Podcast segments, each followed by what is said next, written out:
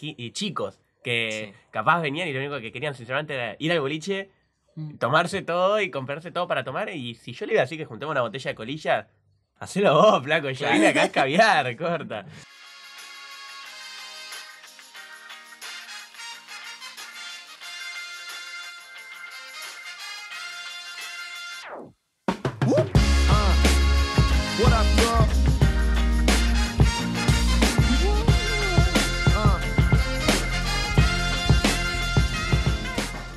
Bienvenidos, bienvenidas y bienvenides a un nuevo capítulo de La creatividad va a salvar el mundo. Un capítulo muy improvisado, el de hoy. Tan improvisado que de hecho iba a ser un capítulo de Blue y yo solos y estamos con invitados. Eh, yo, yo no quiero decir, pero lo digo. Pero siempre tenemos una vez un pasito más a nuestra improvisación de los capítulos. O sea, Siempre tiramos un poquito más de la cuerda a ver Claro. qué tanto podemos ¿qué tanto podemos improvisar? chamullar. Bien. Chicos, ¿cómo andan? Hola, ¿cómo va? ¿Todo bien? Bien, Gracias por el muy espacio. bien hoy. Per- Perfecto. Bien, ¿nos acompañan? ¿Podemos, contar un poquito en dónde estamos? Pará, pará, estamos primero? ¿con quién estamos hablando? Nos están acompañando Belu Cava y Nico Marín. Estamos en Chapadmalal en este momento. Eh, si pudiéramos describir un poco el paisaje. sí, donde estamos en la terracita del hostel, Acá, con pajaritos, la naturaleza. un sol No. hermoso en la cara. nos Y un van a- mar que suena de fondo. Total. Así que nada, si están escuchando este desde la oficina, perdón.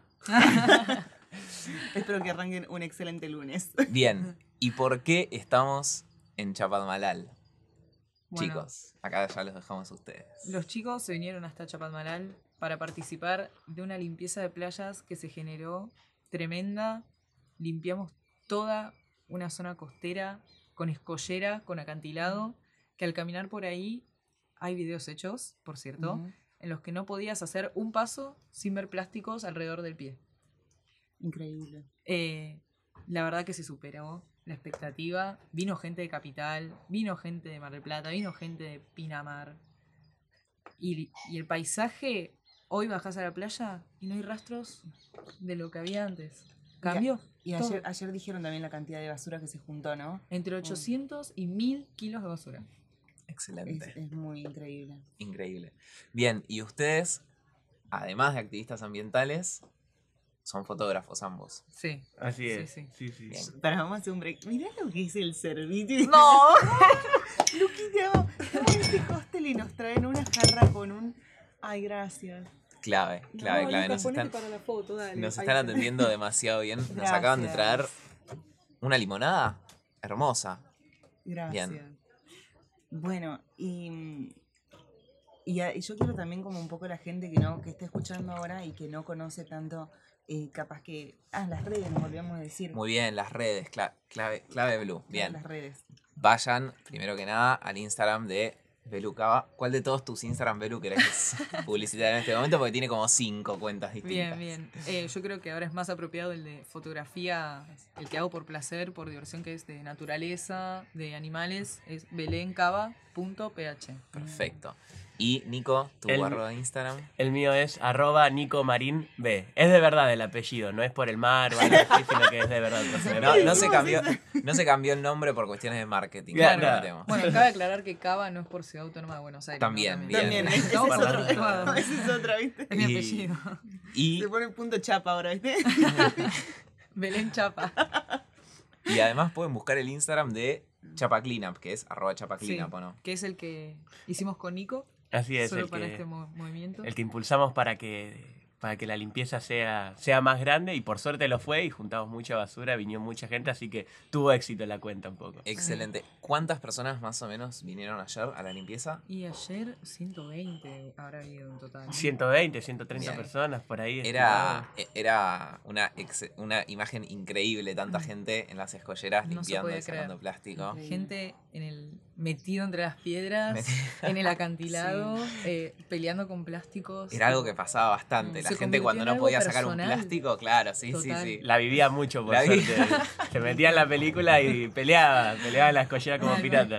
Está bien, está bien, sí, sí. A mí me gustaría como que también la gente sepa, por si no los conocen a Nico y Belu, eh, relacionar un poco esto eh, con, con su arte, que a lo que se dedican, que es la parte de fotografía, que de alguna manera también es como desde ese punto cómo los Mm. llevó o cómo linkean esto con el medio ambiente, ¿no? Claro, a ver, ustedes todo lo que todo lo que lograron en torno a Chapaclina, pues a que venga tanta gente, que se sume, que la gente Gracias se interese. Sí. Claro, tuvo mucho que ver con Instagram y con las fotos que subían, con el contenido que generaban. Sí.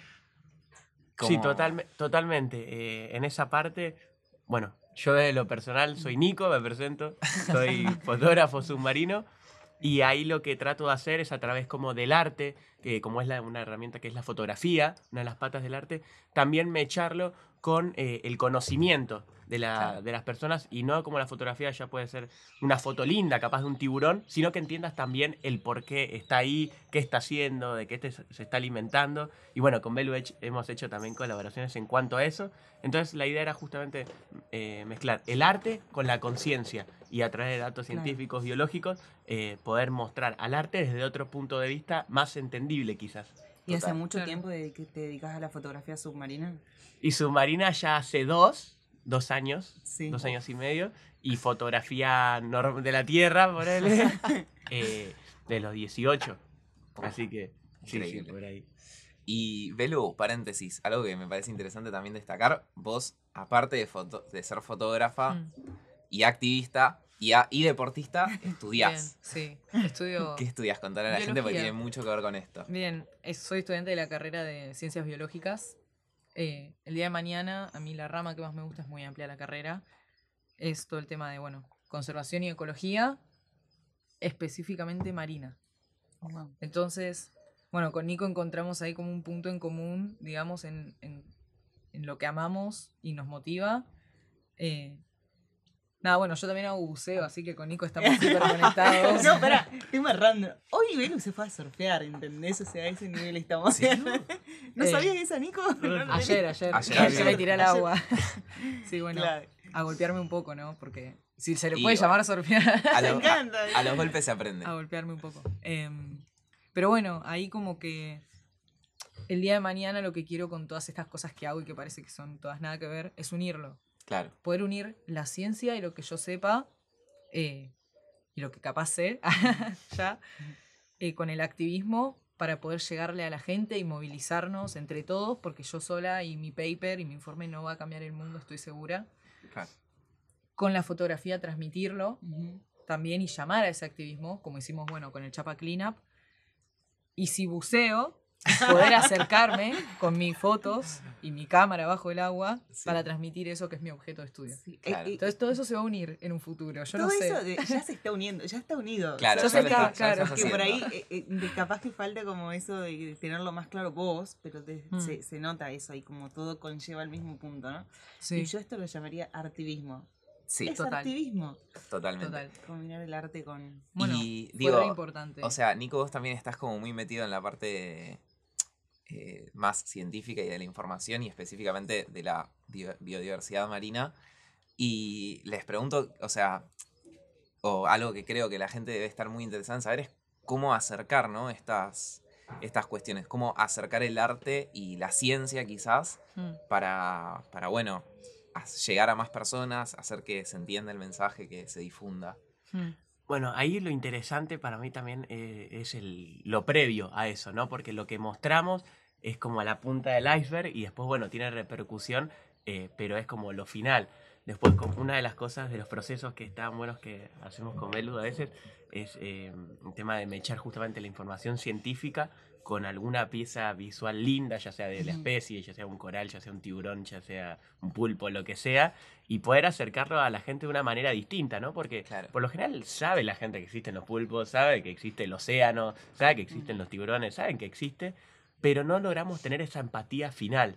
Sí. Entonces lo que buscamos, como justamente con este eh, activismo, es poder acercar y empatizar desde otro lado, ya sea de repente desde eh, lo lúdico, capaz con algún dato gracioso de alguna especie, o desde algún dato científico que nunca se había escuchado, Acompañado con un video lindo. acompañado con un video lindo, o, o bueno, o simplemente acercar cosas tan simples como de repente que el 70, más del 80% del oxígeno que respiramos proviene del océano, ¿no? Entonces Claro. como datos que son súper fuertes y capaz no lo sabemos porque pensamos que capaz respiramos de los árboles o cosas así. Claro. Sí. Entonces, Sí, y además, eh, para, perdón, te corté. No, eso que, que me parece muy clave también poder.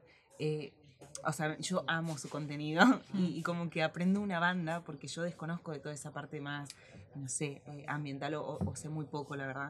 Y es como me interesa muchísimo, ¿no? Entonces ese tipo de contenido me acerca.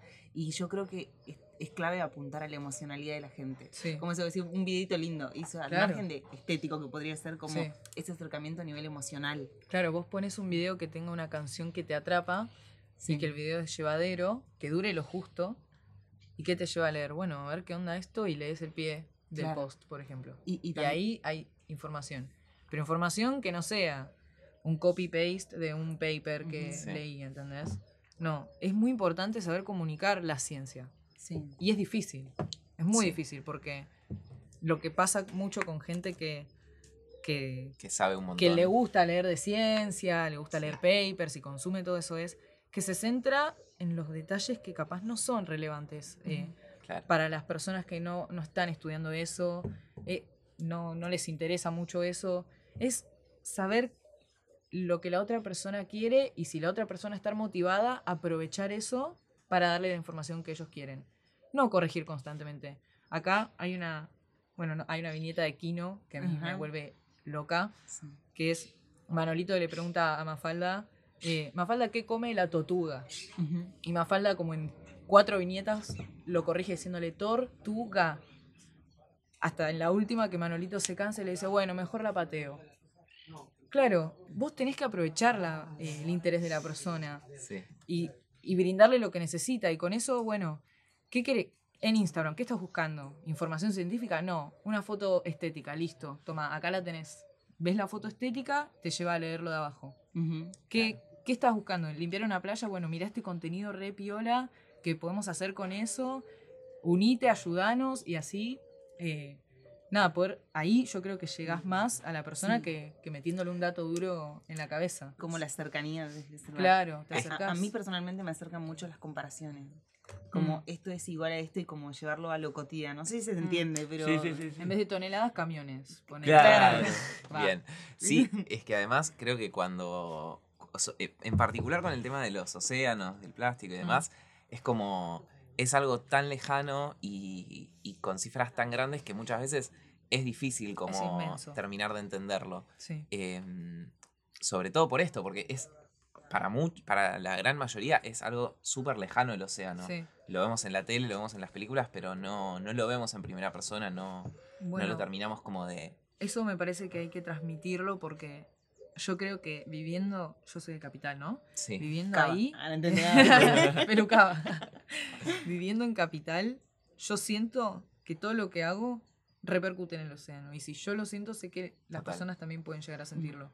Justo ayer hablábamos acá en el hostel en el que estamos sentados que, que hay una campaña publicitaria muy buena en la que en la boca de alcantarillas ponían acá empieza el océano. Entonces la gente ve eso y ¿cómo? Y claro, toda desembocadura de agua, tarde o temprano, océano. Todo lo que queda en la calle y se va a esas bocas lluvias, océano. Y eso es una campaña de marketing que vos Guau. decís, wow, Sí, zarpada. terrible. Me se me pone la piel de gallina. Ser por el frío. Eh. Ah, no entendí nada.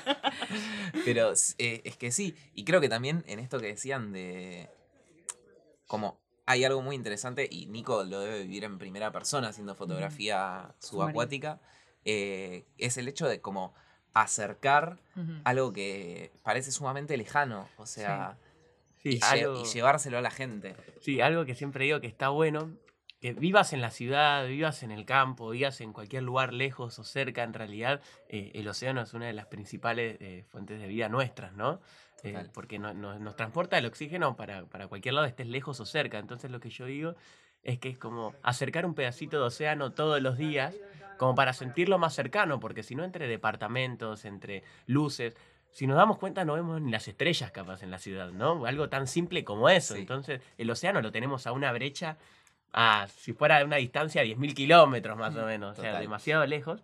Pero bueno, la idea es a través de justamente del arte, la fotografía, de la ciencia, acercar un pedacito de océano y que todos los- nos sentamos más parte, más parte de. Y en este sentido, tengo una pregunta que es, hasta ahora quizás, ¿cuál fue como el desafío más grande que tuvieron en ese sentido, no? En En, transmitir. claro, en comunicar algo que de vuelta es como súper abarcativo y, y lejano. ¿Qué es lo que creen que más les cuesta a la hora de hablar con personas y de transmitir ese mensaje? Personalmente, a mí por ahora, hasta hoy, eh, no, no es con el tema de la fotografía. Yo creo que con el tema de las fotos puedo transmitir mucho más eh, emociones.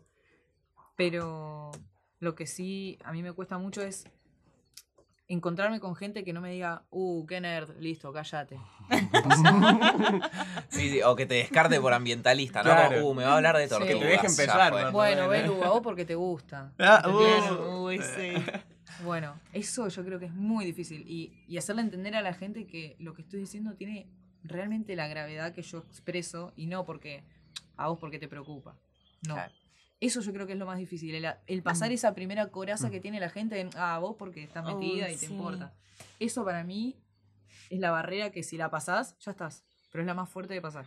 Sí, sí, a mí también en, en lo personal está bueno eso cuando se genera la primera brecha, también destrabarlo, ¿no? Porque todos tenemos un punto de vista distinto. O sea, me acuerdo porque también una de las campañas que, que había impulsado el verano pasado, que era One Bottle Cigarette, que era un desafío que Sí. sentía juntar botellas de colilla de cigarrillos. Y si bien se había repercutido por un montón de partes del mundo y mismo acá en Argentina, lo empezó a hacer mucha gente, también yo tenía en cuenta de que en el verano venía mucha gente a veranear y, Claro. y chicos que Sí. capaz venían y lo único que querían sinceramente era ir al boliche. Tomarse todo y comprarse todo para tomar. Y si yo le iba a decir que juntemos una botella de colilla, hacelo vos, flaco, Claro. vine acá a escabiar, corta. Y entonces ahí lo que se me ocurrió fue, bueno, acercar y co- co- cortar esa brecha de que no, no los dejo afuera, tino- sino que también además los meto en un mensaje de una forma indirecta hasta que en una hasta que los motivo. Entonces ahí una de las ideas fue, por ejemplo, además de recurrir a datos científicos, de cuánto contaminaba la colilla, de juntarme con más asociaciones, me conecté con un boliche para que si vos llevas una botella de colillas, te dejaba pasar a para vos gratis con un Yo amigo. me acuerdo de eso. Entonces- eso era brillante. Entonces los, chi- lo- los pibes y las pibas estaban como locos buscando la... co- cotiz- ya estaba cotizando la botella de colillas. coti- Esto es creatividad. ¿Me entendés lo que te digo? Que va a salvar el Ahí mundo. va. Esto es real, boludo. Totalmente. Una botella track. de colillas por una pinta. Claro, exacto, también te lo cambiaban por pizza de sushi, por una hamburguesa, por pintas. Entonces ahí la idea era como justamente desde distintos lados, diferentes aristas, incluir, porque a veces ya puede ser desde un chiste ambiental, puede ser desde una perspectiva de ciencia, porque a algunos les gusta más eh, lo, lo duro, eh, otros desde lo visual. Es como que cada uno se puede ir metiendo desde diferentes aristas, pero lo bueno es ser siempre como abierto también para incluirlos a todos. Total. Y, perdón, algo que vo- voy a salir un poco del tema, pero eh, me, me acabo de dar cuenta a raíz de lo que dijiste de que realmente para nosotros el objetivo inicial de el del nombre y el título del podcast es esto, entender cómo el arte ayuda en nuestra vida, ay- nos ayuda a nosotros y a las personas que nos rodean y obviamente también a nuestro contexto general, al ambiente, o sea, de qué maneras podemos aprovechar el arte La para la creatividad, es verdad, perdón. ¿De qué manera podemos aprovechar la creatividad para generar un impacto positivo? Ay, nos traen té ahora. Nos traen tecito, Con no- nos traen tecito. Este es el mejor podcast de la historia. Ah. Vamos a venir a grabar todos los capítulos a. Chapa. Nueva sección de Chapat Malal para creatividad. Chapa Malal va a salvar el mundo. No, es genial. Eh, y, y- y con respecto a esto también a mí se me ocurre otra pregunta y es que mm, ¿qué los inspira a hacer lo que hacen? O sea, como es una repregunta, pueden tomar un té mientras piensan. No, a, a mí, a mí algo que en el inconsciente, eh, al principio, bueno, y seguramente muchos y muchas de nosotros, de ustedes que están escuchando, ya habrán visto que son, bueno, los documentales que uno veía de chico, Uf. me acuerdo, o sea, Claro. no, no había tanto celo en ese momento. Me acuerdo que a la noche era ver las, los 10 animales más extraños del océano, con Nat, con Nat Geo, con Animal Planet o con el que surja, y podía estar horas ahí diciendo, che, ¿qué onda? Este tipo está acá filmando un tiburón adelante y digo, lo tocó con una varita mágica a alguien y le dijo, vos, tum, Pues era inentendible, Claro. era inexplicable para mí a esa edad, incluso de grande también hasta que me acerqué mucho más, entender cómo esas personas estaban ahí abajo del océano, o sea, era algo como, bueno, está buenísimo, pero ¿qué hiciste? O sea, no, no sabía ni que había curso de buceo, ni que había gente que Claro. estudiaba esos animales, ni nada.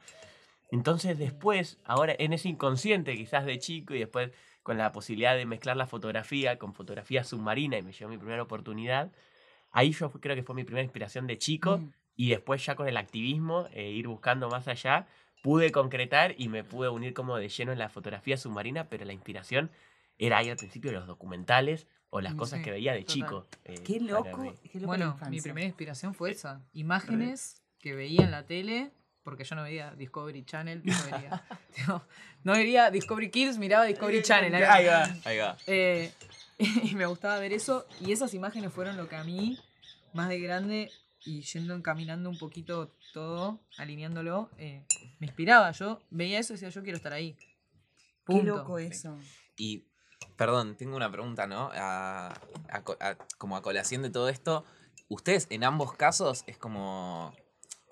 Tienen tres ámbitos importantes de su vida que, que los, que los están logrando reunir y cada vez más, que son el arte y la, fotogra- la fotografía por un lado, la ciencia eh, y el interés por la vida marina y el activismo y el ambientalismo. Y, A Belu le falta un vole y ya está. Sí, Belu, Belu te hace Salgo de un bucear y me voy a jugar al beach. Ahí va.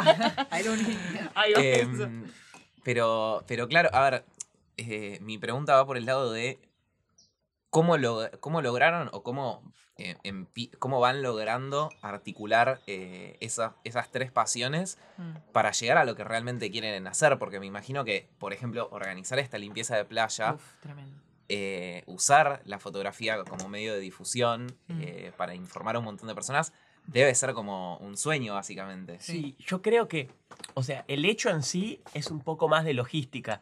Siempre el paso previo, ahí está donde empieza un poco la magia y donde se articula, ¿no? Porque organizar el evento obviamente lleva un montón de esfuerzo, conectar con diferentes personas que vengan a hacer las logísticas y todo, pero lo más interesante es el proceso previo a la creación de eso, Mm. es decir, Claro. Bueno, estábamos, porque estábamos buscando otra cosa en realidad con Belu, no estábamos estamos con buscando... otro proyecto. Estábamos con otro Claro. proyecto en- como en la creación de un museo, porque habíamos visto algunas muestras que había fósiles, de que había eh, huevos de rayo, y bueno, queríamos acercarle esas cosas de ciencia. Y como activistas y como personas ahí estábamos eh, en el acantilado buscando esas muestras y de repente nos encontramos con esta eh, playa llena de basura y ahí se linkeó ot- otra parte además de la ciencia con el activismo, entonces fue como algo inconsciente Total. que si te, si te dejas llevar como un poco, yo digo, por el instinto, ahí es donde se articula mucho, porque Mm.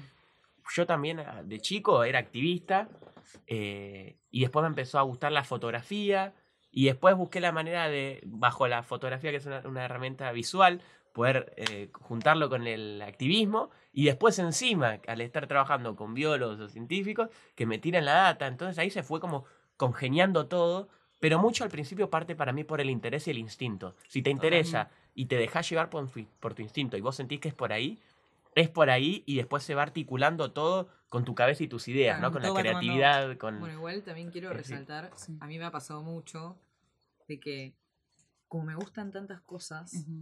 Yo sentía que no tenía un rumbo, ¿entendés? Hubo, una, hubo un momento en el que caí en el chabón de querer hacer todo, no hago nada, ¿no? Y es también, bueno, yo tuve que aprender, digamos, a, a que si abarcas muchas cosas, eh, te vas Apretas a poco. frustrar. Te vas a frustrar en algún momento, Claro. vas a mirar al costado y vas a ver a alguien que lo único que hace, por ejemplo, es estudiar Mm. y romperse el lomo estudiando y a vos capaz te fue mal en esa materia, pero era porque estabas organizando una limpieza de playa y bueno, es entender un poco eso, que obviamente te vas a frustrar, no es un camino de ensueño tipo, ay, eh, hago de todo, soy Sí. recapa, bueno, no, nada que ver, Em, pero creo que también el, el sobrepasar eso y, y bueno, saber, bueno, hago todo esto porque me gusta y porque tengo un objetivo puesto y voy a eso y quiero que la gente sepa ese objetivo que yo quiero. Bueno, ¿y cómo lo transmito? Ok, la fotografía y quiero transmitir eh, el tema de la limpieza de playa. Bueno, agarro, lo transmito a la gente con la fotografía y es ir uniendo las herramientas que vos mismo te fuiste ganando para transmitirlo y para llegar, digamos, a lo que vos querés. Mi punto de inspiración de más chica era el documental de, que me pasaban en la tele. Me gusta, quiero estar ahí, más grande. Si el mundo sigue así, yo no voy a poder estar ahí porque no va a haber este coral. Claro. Claro. ¿Qué hago? Activo, listo. ¿Y cómo hago que la gente active? Foto, video, listo. Es eso, se va Mm, haciendo, digamos. Sí.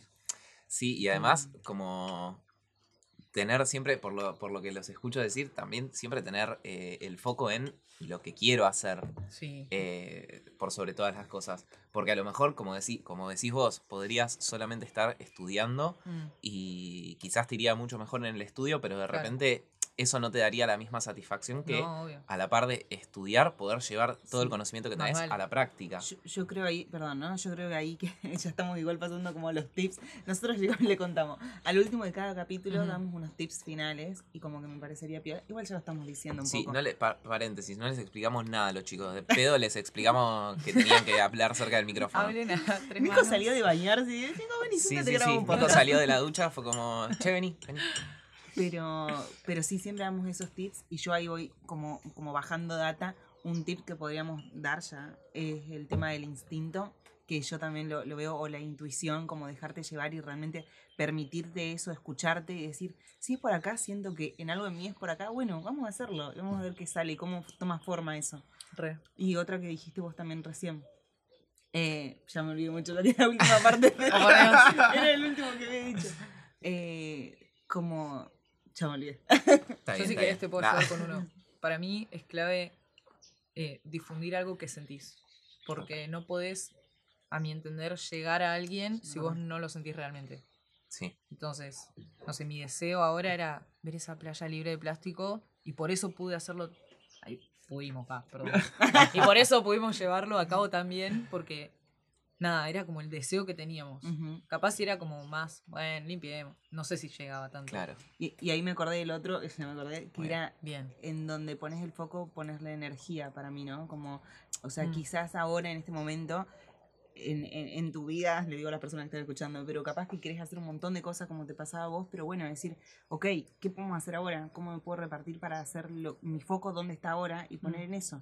Porque si no vas repartiendo la energía y bueno, no terminas haciendo nada como Mm. concreto, ¿no? Sí, yo creo que lo del instinto también, y ahora le sumo como el instinto en movimiento, para mí es como un meteorito, o sea, es como, es una bomba gigante, que el instinto en movimiento es, eh, es imparable, o sea, porque vos ya sen- vos sentís por el instinto eso, y además le sumás el movimiento de impulsarlo, de ir, empujar justamente ese instinto, es algo que no se puede parar y ahí es donde se encuentra uno, bueno, amor, naturaleza, sentimientos, emociones, empieza como a, a mezclar todo, así que para mí el instinto en movimiento también es demasiado. Total, y además, o sea, digo, me, por, ¿por qué eh, me parece también, sumando a lo que dice Nico, que es imparable el instinto de movimiento? Porque tiene que ver con lo que nos gusta, con lo que queremos estar haciendo.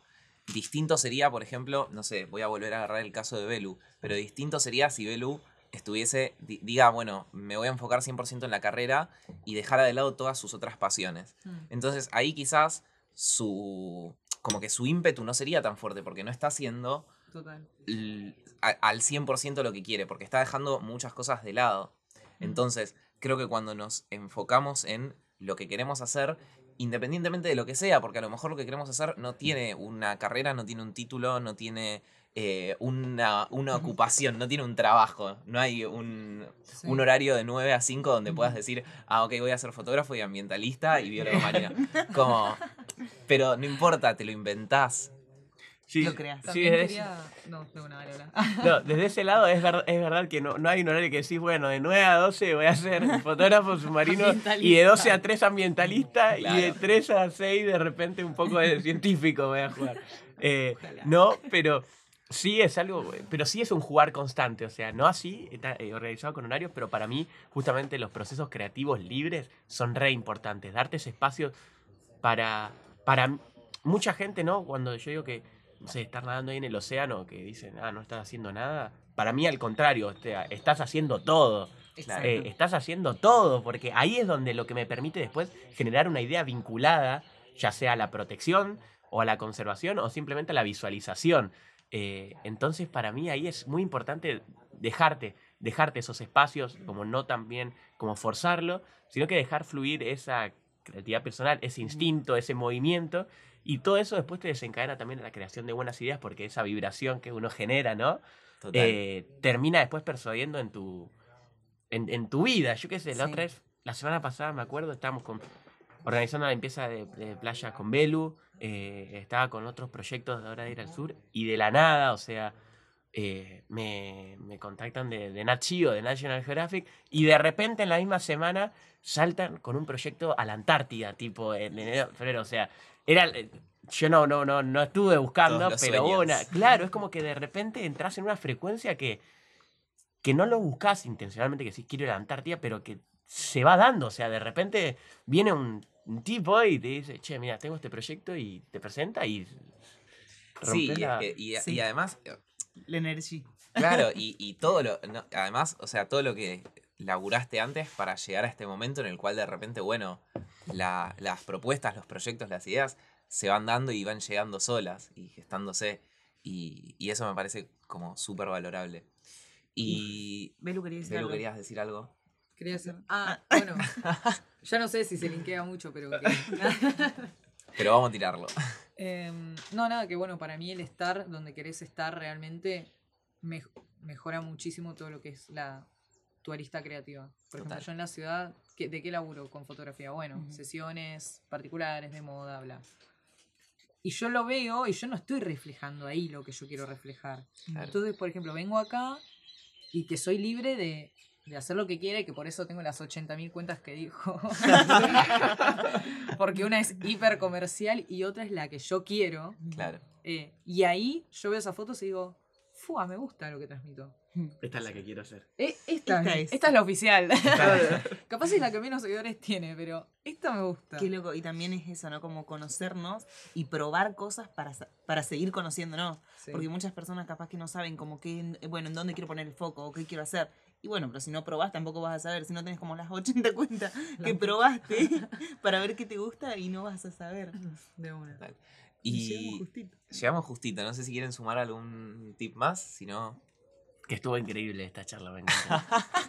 Gracias. Lucas, Vamos. por el té. Gracias, la Lucas. pomelada. Un aplauso para Lucas. Vamos. Vamos, Lucas.